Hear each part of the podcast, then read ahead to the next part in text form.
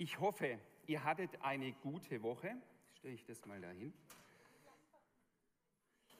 Ihr seid gut durch die Woche gekommen. Es war nochmal eine herrliche Spätsommerwoche. Hey, wer hat es genossen, diese Woche? Hey, abends auf dem Balkon zu sitzen.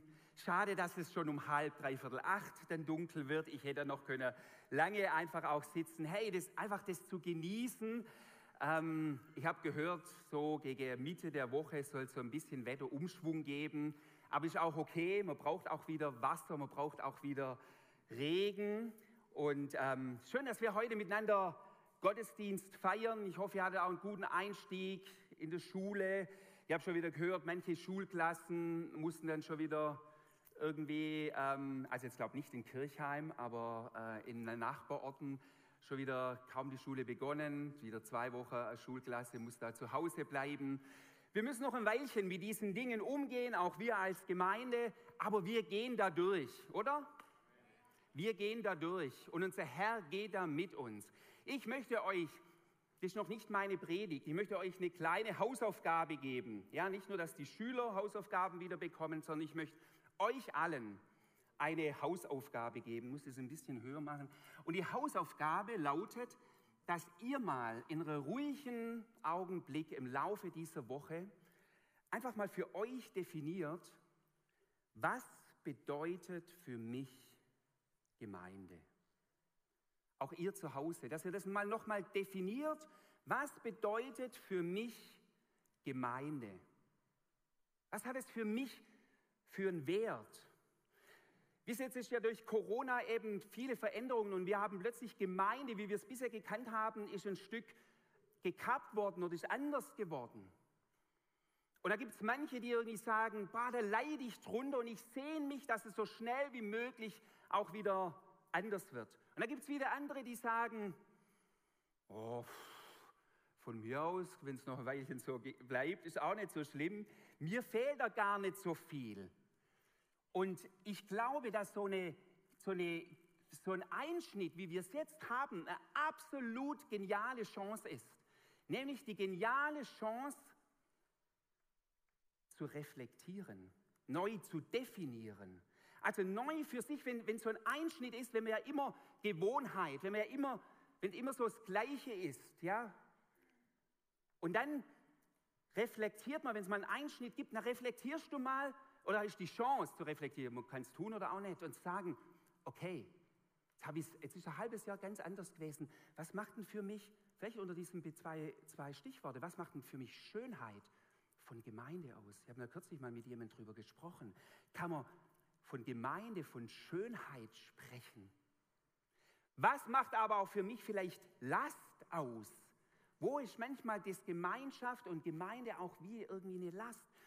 Was sagt die Bibel über Gemeinde? Mir war das nochmals in der Vorbereitung so klar, wo wie Gott irgendwie sagte, jetzt ist die Chance, wo mein Volk nochmal auch definiert, was Gemeinde und Gemeinschaft bedeutet. Und dass das so wichtig ist für den Step, der vor uns liegt, wenn Corona wieder vorbei ist und jeder für sich neu definiert hat, was für ihn Gemeinde und Gemeinschaft bedeutet, dann kann da drin Power stecken. Da liegt da drin Dynamik. Das nicht einfach, vielleicht sieht es nach außen, sind viele Dinge vielleicht wieder ähnlich wie vorher, aber die Frage ist, entscheiden wir uns wieder neu? Und wenn ja, was heißt es? Wie will ich es leben? Hausaufgabe, nächsten Sonntag abgeben. Nein. Nein, wisst ihr nicht. Eine Seite Schönschrift. Nein, überhaupt nicht.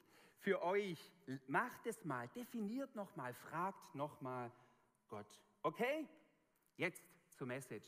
Zuerst eine Story. Eine nette, schöne Story. Es könnte sein, dass der eine oder andere die schon mal irgendwo gehört hat. Ähm, und trotzdem, als ich die nochmal wieder gelesen habe, hm, fand ich die echt klasse. Also, ein Taxifahrer, äh, Taxipassagier. Wenn, ist jemand in der letzten Zeit mal Taxi gefahren? Ah ja, stimmt, meine Frau ist kürzlich mal Taxi gefahren. Ja, habe ich sie irgendwo stehen lassen und immer mitgenommen. Nein, es war auch ein Spaß. Uh, nee, das ist falsch. Also, Taxifahren, mit, da muss man auch mit Mundschutz. Also, stellt euch vor, Taxipassagier sitzt gemütlich, steigt ein, also ist eingestiegen, sitzt dann gemütlich im Taxi, fahren ein Weilchen. Auf einmal tippt der Taxipassagier dem Taxifahrer so auf die Schulter und will ihn was fragen. Ja, und tippt ihm das so drauf.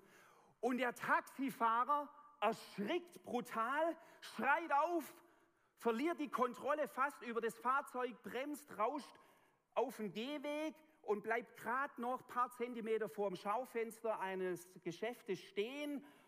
Und dann ist für ein paar Sekunden, für ein paar Sekunden alles ruhig. Und dann ruft der Taxifahrer ganz laut, dreht sich um und sagt, machen Sie das nie, nie wieder. Ich habe mich fast zu Tode erschreckt. Und dann der Fahrgast, oh, dem, dem ist ganz arg und sagt, Entschuldigung, ich, ich, ich wollte nur Sie kurz was fragen. Ähm, ich konnte nicht wissen, dass Sie wegen dem Schultertippen so reagieren. Und dann sagt der Taxifahrer, naja, es ist vielleicht nicht ganz Ihre Schuld, ich muss Ihnen das kurz erklären. Heute ist mein erster Arbeitstag als Taxifahrer. Und davor war ich 25 Jahre Fahrer in einem Bestattungsunternehmen. Ja, da wäre es dann schon ein bisschen, gell, wenn man da, wenn da plötzlich einem jemand auf die Schulter tippen würde. Die Story gefällt mir so genial, wenn ich mir das auch so innerlich so, ich finde so Storys, wo man sich so vorstellen kann und schreckt da zusammen. Hey, was war das bei diesem Taxifahrer? Er war 25 Jahre beim Bestatter und das war noch so tief natürlich in ihm drin. Das hat ihn so geprägt. Und er hat eigentlich seinen Dienstvertrag ge ge gecancelt. Er ist nicht mehr dort, er ist jetzt als Taxifahrer. Aber das Alte, das, was er gewohnt war, was so 25 Jahre ihn bewegt hat, ist natürlich immer noch so tief in ihm drin. Und es braucht einfach ja Zeit, bis das mehr und mehr dann verblasst. Was hat diese Geschichte jetzt mit uns und auch mit der Predigt oder Predigtreihe letztendlich zu tun? Wir haben in den letzten Wochen immer wieder das Thema angeschnitten auf verschiedene Weise, das Thema Identität. Also diese große Frage nach dem, wer bin ich? Bin ich das, was ich jetzt über mich denke? Bin ich das, was ich leiste? Bin ich das, was ich habe an materiellen, an Gaben? Bin ich das, was andere über mich sagen oder bin ich das, was da drauf steht? Ja, da steht ja auch Identity Card. Also hier steht meine, also bin ich das, was da drauf steht? Was macht es aus? Viele von euch kennen das, habe ich hier schon mal, das zitiere ich jetzt nicht weiter, aber ähm, dieses wunderbare Gedicht von Dietrich Bonhoeffer, wo er im Gefängnis war, dieses überschrieben, dieses Wer bin ich? Wer bin ich? Dieses Ringen, dieses innere Kämpfen, wer bin ich eigentlich? Und das, das ist ein Struggle, da sind wir manchmal echt im inneren Ringen, auch manchmal wir als Christen. Und Martin Englisch hat vor drei Wochen schon eine geniale Predigt, vor zwei Wochen Paul auch über Identität gehalten. Lohnt sich echt nachzuhören. Ich möchte da noch ein bisschen einfach auch weitergehen. Wisst ihr, dieses Bild Viele Menschen, eine Volkskrankheit heutzutage sind ja Rückenleiden, Rückgrat, irgendwas mit der Wirbelsäule. Und es ist schmerzhaft. Und deshalb gehen manche Leute einfach gebeugt durchs Leben wegen diesen Dingen. Aber es gibt noch viel, viel mehr Leute, die nicht äußerlich, das siehst du es nicht gleich auf den ersten Blick, dass sie gebeugt durchs Leben gehen, sondern ihre Seele, das Rückgrat ihrer Seele, ihres Herzens ist irgendwie gebeugt weil sie nicht sicher sind in ihrer Identität, in dem Wissen, wer sie sind. Da ist es so eine entscheidende Frage. Für mich ist die Frage nach der Identität die Frage nach dem Rückgrat deiner Seele, nach dem Rückgrat deines Herzens. Wir haben Menschen hier aus aus anderen Ländern, die geflohen sind, aus Syrien, aus dem Iran und so weiter, die kommen hierher. Sie waren in ihrem Land etwas. Sie waren zum Teil haben wir Leute, die hier, die studiert haben, die einen Job hatten, die Ansehen hatten. Und dann kommen sie hierher, sind in Flüchtlingsunterkünfte, ähm, in, in, in manchmal schwierigen auch Bedingungen. Bittsteller, überall, wo sie hinkommen, verstehen die Sprache nicht. Ähm, und dann ist die Frage, wer bin ich da überhaupt in der Identität zwischen der Kultur da und der Kultur hier? Viele Menschen heutzutage auch, ist auch ein Thema, ist auch, hat auch was mit Identität zu tun, meiner geschlechtlichen Identität. Mann, Frau, was heißt männliche Identität, was heißt weibliche Identität? Das ist so eine so eine Kernfrage unseres Menschseins. Wisst ihr, das Erste, was Gott tut, wenn er sich mit unserem Leben verbindet, nein, das ist eigentlich das Michelangelo, das ist schon cool, aber das ist eigentlich zu wenig. Gott hat nicht nur so ein bisschen, sondern er nimmt uns richtig, er nimmt uns. Ähm, das Erste, was Gott im Grunde genommen tut, ist, da würden wir vielleicht mal sagen, ja, er, hat, er nimmt uns unsere Schuld, unsere Sünden, ja, das stimmt.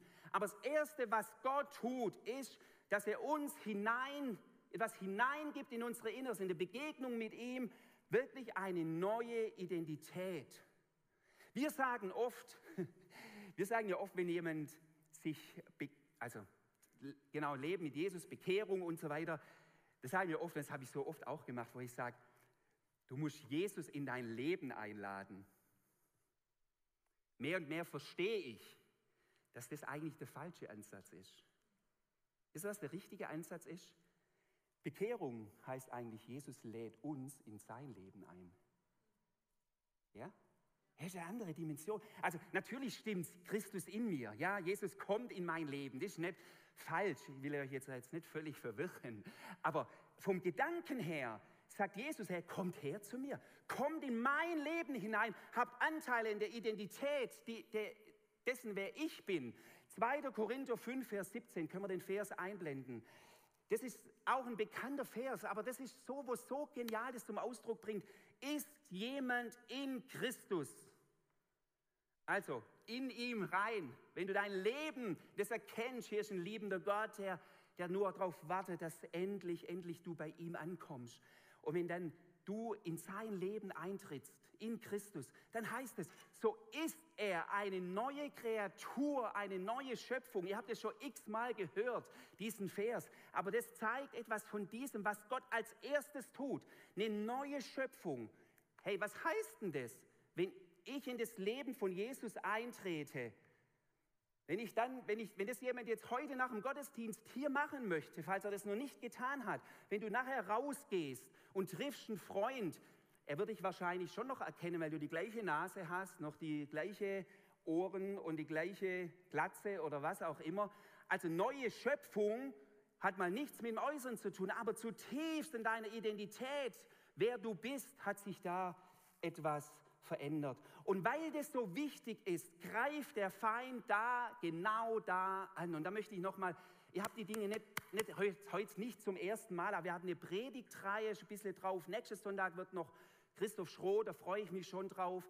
Freund und Dozent jetzt am Liebenzeller Hochschule, kommt auch nächsten Sonntag zum Predigen als Gastprediger und wird da auch nochmal reingehen. Wir haben nochmal gesagt, wir wollen das nochmal echt beleuchten, weil, und jetzt kommt das Entscheidende, daher steht dieser schöne, wunderbare Spiegel hier. Ich habe einen Bibelvers für, für euch, weil, weil, weil das, das das Problem ist, was, was hier mit dem Spiegel auf sich hat. Der Bruder von Jesus, Halbbruder von Jesus, hieß Jakobus. Und Jakobus, hm, der war am Anfang auch ein bisschen, wo sein Bruder Jesus so, so Wunder getan hat, umhergezogen ist, hat er auch zuerst gesagt, wie seine anderen Geschwister auch, die waren nicht gleich für Jesus. Da heißt in den Evangelien, sie dachten auch, der ist irgendwie ein bisschen abgedreht. Aber der Jakobus, Spätestens nach der Auferstehung heißt es, manchmal interessant aus der Korinther 15, da heißt es, und Jesus begegnete, da wird aufzuzählen, wem er alles begegnete, unter anderem auch Jakobus, wird speziell erwähnt. Und dieser Jakobus wird später sogar zum Leiter der Jerusalemer Gemeinde. Und er hat einen wunderbaren Brief geschrieben, den Jakobusbrief. Und er schreibt folgendes. Genau. Denn wer nur zuhört und nicht danach handelt, ist wie ein Mensch, der sich im Spiegel betrachtet. Er sieht sich, geht weg und vergisst, wie er aussieht. So, Spiegel. Oh.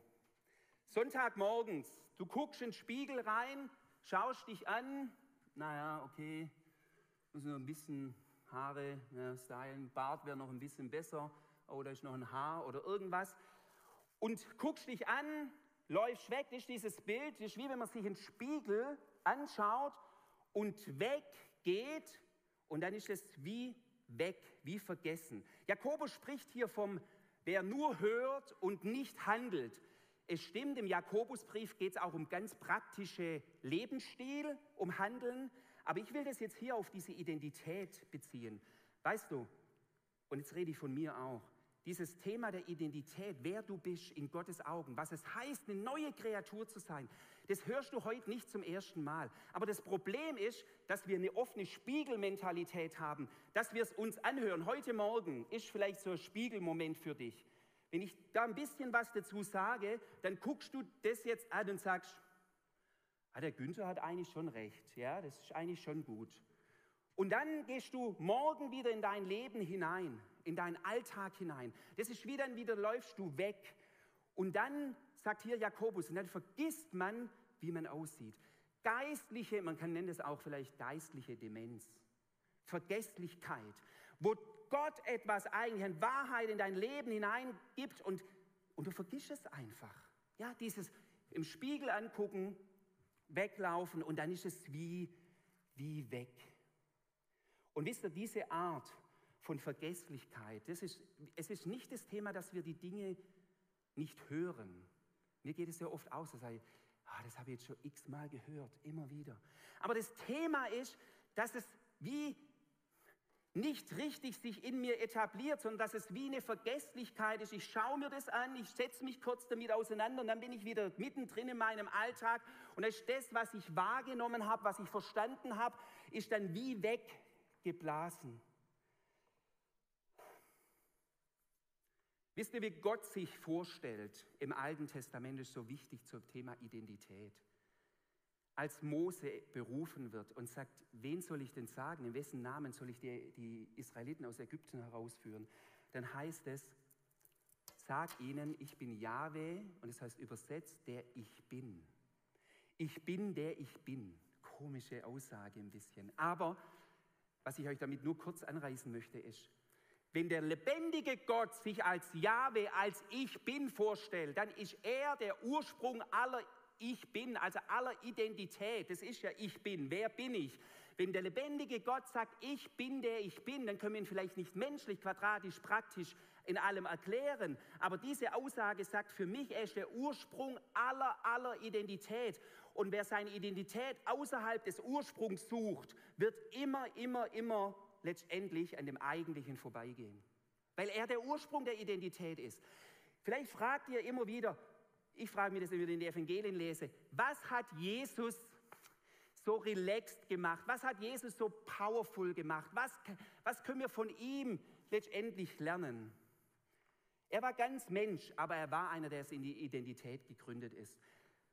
Im Johannesevangelium gibt es ganz, ganz viele Aussagen die zähle ich euch nur ganz kurz auf. Ganz, ganz viele Aussagen, wo Jesus sagt, ich bin. Das ist so krass. Er sagt, ich bin das Brot des Lebens. Ich bin das Licht der Welt. Ich bin die Tür. Ich bin der gute Hirte. Ich bin Auferstehung und das Leben. Ich bin der Weg und die Wahrheit und das Leben. Ich bin der wahre Weinstock. Und wisst ihr, für manche hat sich das arrogant angehört seiner Zuhörer und sagt, was erlaubt er sich? Was erlauben Jesus? Ja? Was erlaubt er sich? Und manche haben gesagt, wow, das begeistert mich, wo jemand so Klarheit darüber hat, wer er ist. Diese ganze Ich Bin-Worte können wir ja locker predigten, aber das ist interessant, das hat genau etwas mit Identität zu tun, wo Jesus sagt, das bin ich. Und es ist mir egal, was die Pharisäer sagen. Es ist mir sogar egal. Er fragt ja auch mal die Jünger, was sagt ihr, wer ich bin? Seine Identität ist im Vater gegründet und nirgends anders. Und wisst ihr, wenn Jesus auf, ähm, von Jesus wird es oft berichtet, dass er sich zurückzog auf den Berg selber zum Beten. Und es ist interessant, fast nie, mal an einer Stelle, aber sonst fast nie wird uns berichtet, was er da gebetet hat.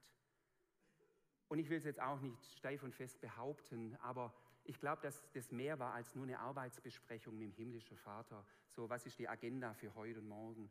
Sondern in der tiefen Gemeinschaft mit ihm hat sich der Mensch Jesus, und er war Mensch, hat sich der Mensch Jesus seiner Identität wieder neu vergewissert. In der tiefen Gemeinschaft. Und das ist mir auch nochmal deutlich geworden. Es geht nicht um ein, dass wir eine Pflicht auch Zeit mit Gott verbringen müssen oder sonst irgendwie, aber in der tiefen Gemeinschaft mit Gott vergewissert sich die Identität, die du bist. Unsicherheit im Leben. Unsicherheit im Leben ist immer Kennzeichen oder Verunsicherung, dass jemand sich seine Identität nicht bewusst ist. Und diese Unsicherheit kann sich auswirken in Rückzug, dass ich sage Minderwertigkeit, oder in Großmaul. Auch ein Großmaul, der im Mittelpunkt steht, das sieht vielleicht nicht so aus, aber das sind oft auch verunsicherte Persönlichkeiten, die meinen, durch ihr nach außen äh, Ding können sie manches überspielen, aber im Grunde genommen sind sie innerlich in ihrer Identität nicht ziemlich groß. Lass mich das noch sagen, mich beschäftigt es so, uns die ganze Figuren im Alten Testament, das ist immer ein Ringen um Identität. Wir werden in zwei Wochen Predigtreihe starten zu David, zum König David über ein paar Wochen. Und das werden wir uns genauer angucken. Wo war immer wieder seine Identität angegriffen? Wo musste er sich durchbeißen? Wo hat er sich auch wieder einfach, ähm, wo ist es, wie, wie, wie, wie auch mal zwischendurch hast du das Gefühl, ja, jetzt hat er's. Und dann zerrinnt ihm wieder, manchmal auch, wie, wie uns auch, wie dir und mir auch, zwischen die Finger. Und es wird so spannend sein und es wird uns ermutigen. Ja, sei da dran, in zwei Wochen starten wir mit David. In dieser ganz besonderen Geschichte vom verlorenen Sohn be be bewegt mich vor allem eine Szene. Der Sohn haut ja ab, verprasst das ganze Erbe, kehrt um und kommt zurück. Und dann ist interessant, und das ist so eine Frage, wenn wir das Gleichnis lesen, das ist nicht nur ein Gleichnis auch von der Liebe des Vaters, sondern das ist ein Gleichnis von Kampf oder Ringen um Identität. Das sagt der Sohn, als er zurückkommt zu seinem Vater. Was sagt er?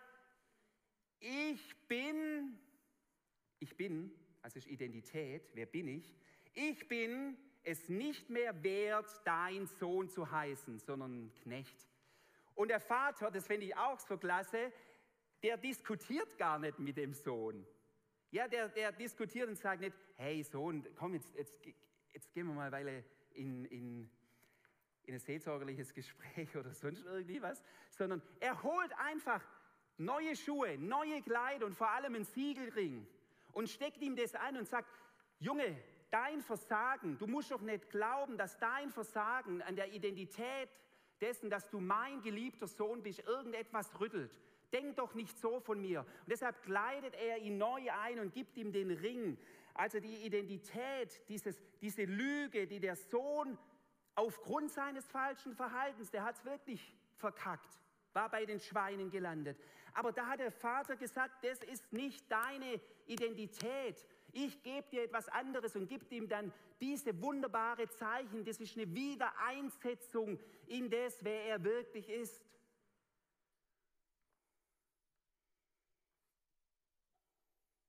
Ich schließe gleich jetzt. Lass mich das noch sagen.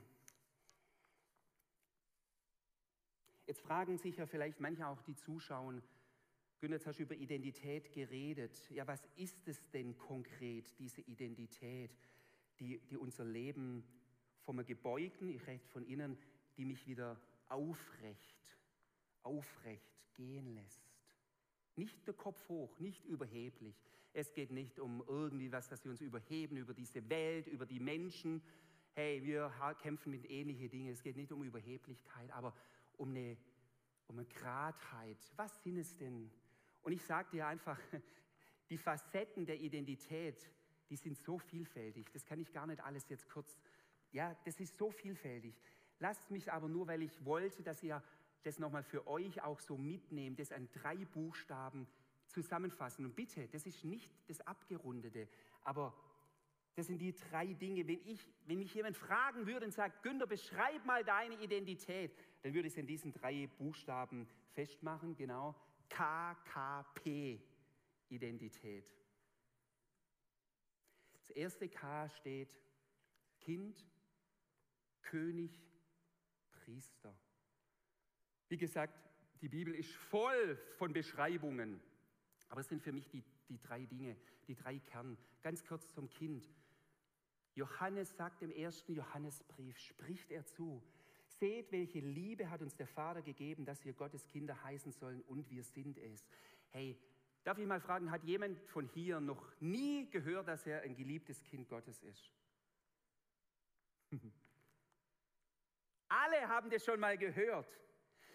Wie viel prägt es jetzt? Ich habe schon gehört, wie viel prägt es jetzt aber dein, dein Bewusstsein, dass du sagst, was heißt es ja ein Kind Gottes? Das heißt brutto geliebt, aber vor allem heißt es für mich auch Zugehörigkeit. Wo gehöre ich hin? Ich weiß, in welches Haus ich gehöre. Ich glaube, ich habe das auch schon mal gesagt in meinem, in meinem Dorf, wo ich aufgewachsen bin. Da, da wurde nicht gefragt, äh, wie heißt du, sondern wem gehörst du? Ja, so schwäbisch, wem gehörst du? Und es war eigentlich die Frage, zu wem bist du zugehörig?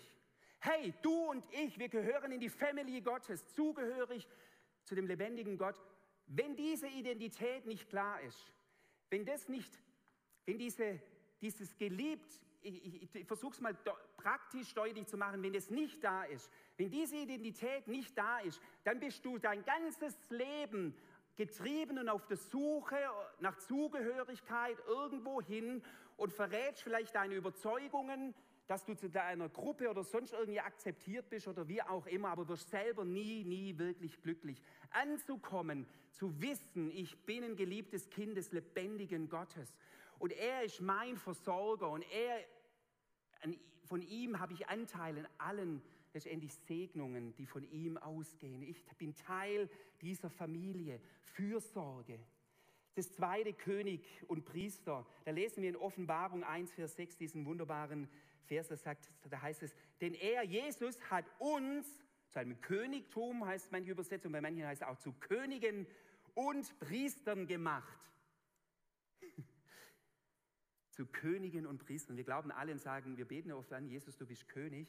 Aber dass ich und du und Simon und Heidi und wer auch immer, dass wir Könige sind, was heißt das?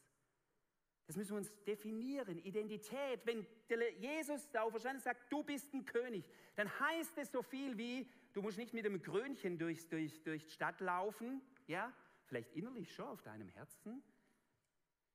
Für mich hat Königsein zwei Aspekte. Genau, seht ihr vor allem die ersten zwei hier. Würde und Autorität. Ohne dieses Bewusstsein, dass du diese königliche Identität hast,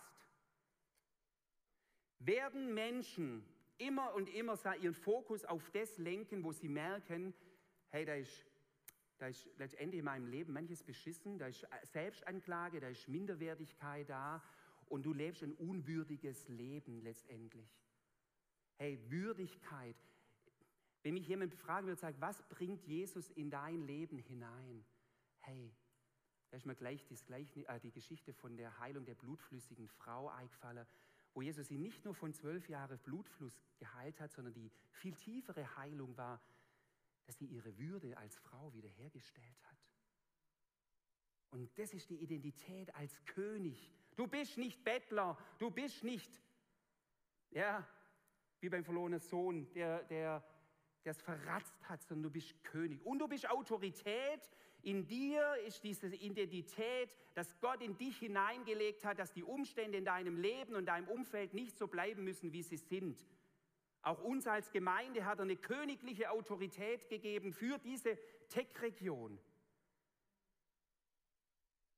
Wir werden nie hier etwas bewegen können, wenn uns nicht klar ist, welche Identität uns Gott hier gegeben haben. Wir können die tollste Vision für uns als Gemeinde ähm, ausdenken oder uns auch zeigen lassen, wenn es nicht gegründet ist in Identität. Deshalb auch der Einstieg, vielleicht definier Gemeinde. Was ist Identität von Gemeinde Jesu als Präsenzort seiner Gegenwart? Wenn das nicht klar ist, werden wir nie einen, einen starken Ausfluss haben in das hinein, wo Gott uns beruft. Noch das letzte ganz kurz. Kommt ihr nach vorne als Worship-Team? Ähm, Priester, Vielleicht ist das das Wenigste, wo wir vielleicht jetzt augenblicklich was anfangen können. Priester, Versöhnung, auch ohne Talar. Gell? Bin du, bist du und ich ein Priester. Was heißt es? Jesus wird als Hohepriester bezeichnet. Und ein Priester hat immer eine Mittlerfunktion. Der Priester war derjenige, der Gott und Mensch zusammengeführt hat. Diese Identität von Versöhnung. Der Priester hat geopfert, dass Versöhnung das ist, was Juden jetzt auch wieder feiert, mit dem Yom Kippur und so weiter. Also Versöhnungsidentität.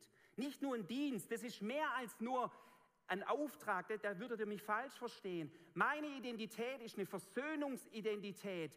Meine Identität ist die, dass ich nicht dazu oder dass ich durch mich nicht sich Gräben vertiefen, sondern Brücken gebaut werden. Hey, Versöhnungsidentität, Kind, Zugehörigkeit, König, Würde, Priester, Versöhnung. Und das ist uns geschenkt. Und ich bete jetzt noch für uns alle, dass dieser Gottesdienst, und wie gesagt, nächsten Sonntag geht es weiter. Ich freue mich schon, Christoph hat mir schon ein bisschen gesagt, was er vorhat. Ich freue mich da hammer genial drauf. Ihr müsst echt dabei sein. Ähm, und dann schauen wir dann noch, und ich hoffe, dass wir irgendwann dahin kommen, dass dieses in den Spiegel, in den himmlischen Spiegel schauen, ja, dass das dann etwas Bleibendes in unserem Inneren auch wird. Können wir miteinander beten? Wir stehen dazu auf.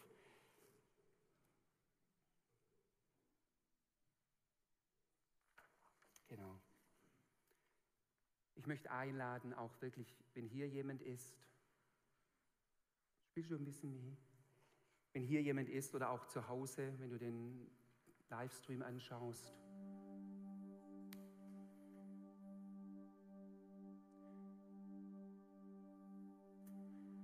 Auch wenn dir das vielleicht jetzt ein bisschen schnell ging oder das alles so, puh, was hat er da alles gemeint? Aber hör mal ganz genau hin auf deinem Herzen, ob es dann denn doch eine Response gibt, eine Sehnsucht gibt, die sagt, ich habe eigentlich keinen Bock mehr, überall hin zu hekten, sondern ich brauche dieses Gegründetsein in einer Identität, die mir der, Zuspruch, der zuspricht, der der große Ich bin ist. Und ich möchte dich einladen, möchte zuerst für dich beten. Wir wollen jetzt immer wieder neu glauben, dass durch unsere Gottesdienst, durch unsere Livestreams Menschen auch erstmalig mit diesem wunderbaren, lebendigen Gott in Berührung kommen.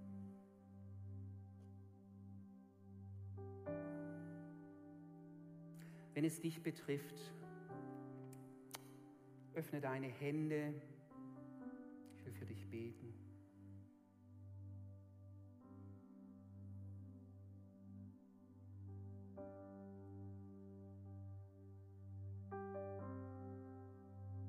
Ich danke dir, Herr, für diesen Morgen. Ich danke dir jetzt für diese Zeit,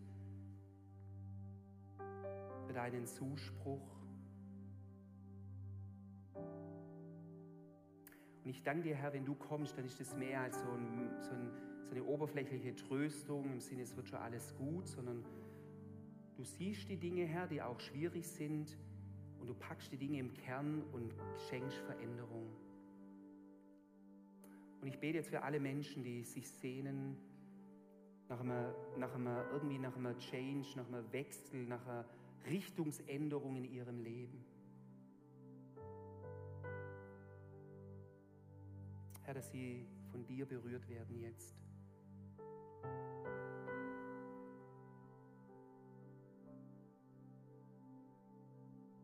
Und wenn es dich betrifft, spreche einfach im Herzen diese Worte nach. Jesus, ich spüre irgendwie, dass bei dir es anders ist. Und ich danke dir, dass du mich kennst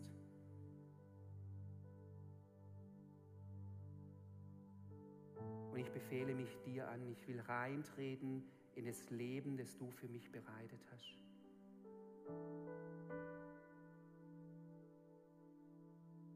Danke, dass du ein Gott der Vergebung bist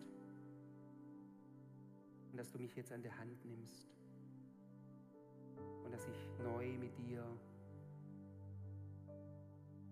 durchs Leben gehen kann.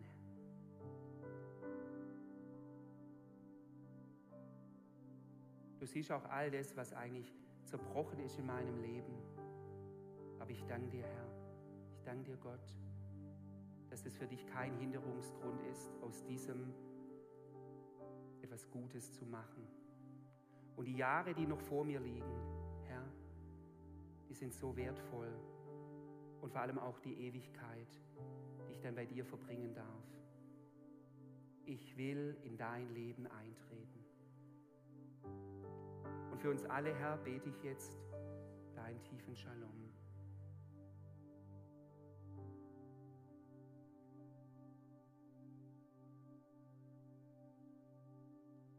Danke, Herr, dass du Identität in uns etablieren willst, dass wir uns das nicht rauben lassen und dass es uns hineinführt in eine Entspanntheit im Vertrauen auf dich. Ja. Ach Jesus, wir wollen jetzt nur mit dem nächsten Lied einfach dir die Ehre geben und danke, dass du auch noch mit dem nächsten Lied etwas bewirkst, etwas veränderst. Loben und preisen dich, Herr. Danke, dass du so viele verschiedene Zugänge hast zu unserem Inneren. Halleluja.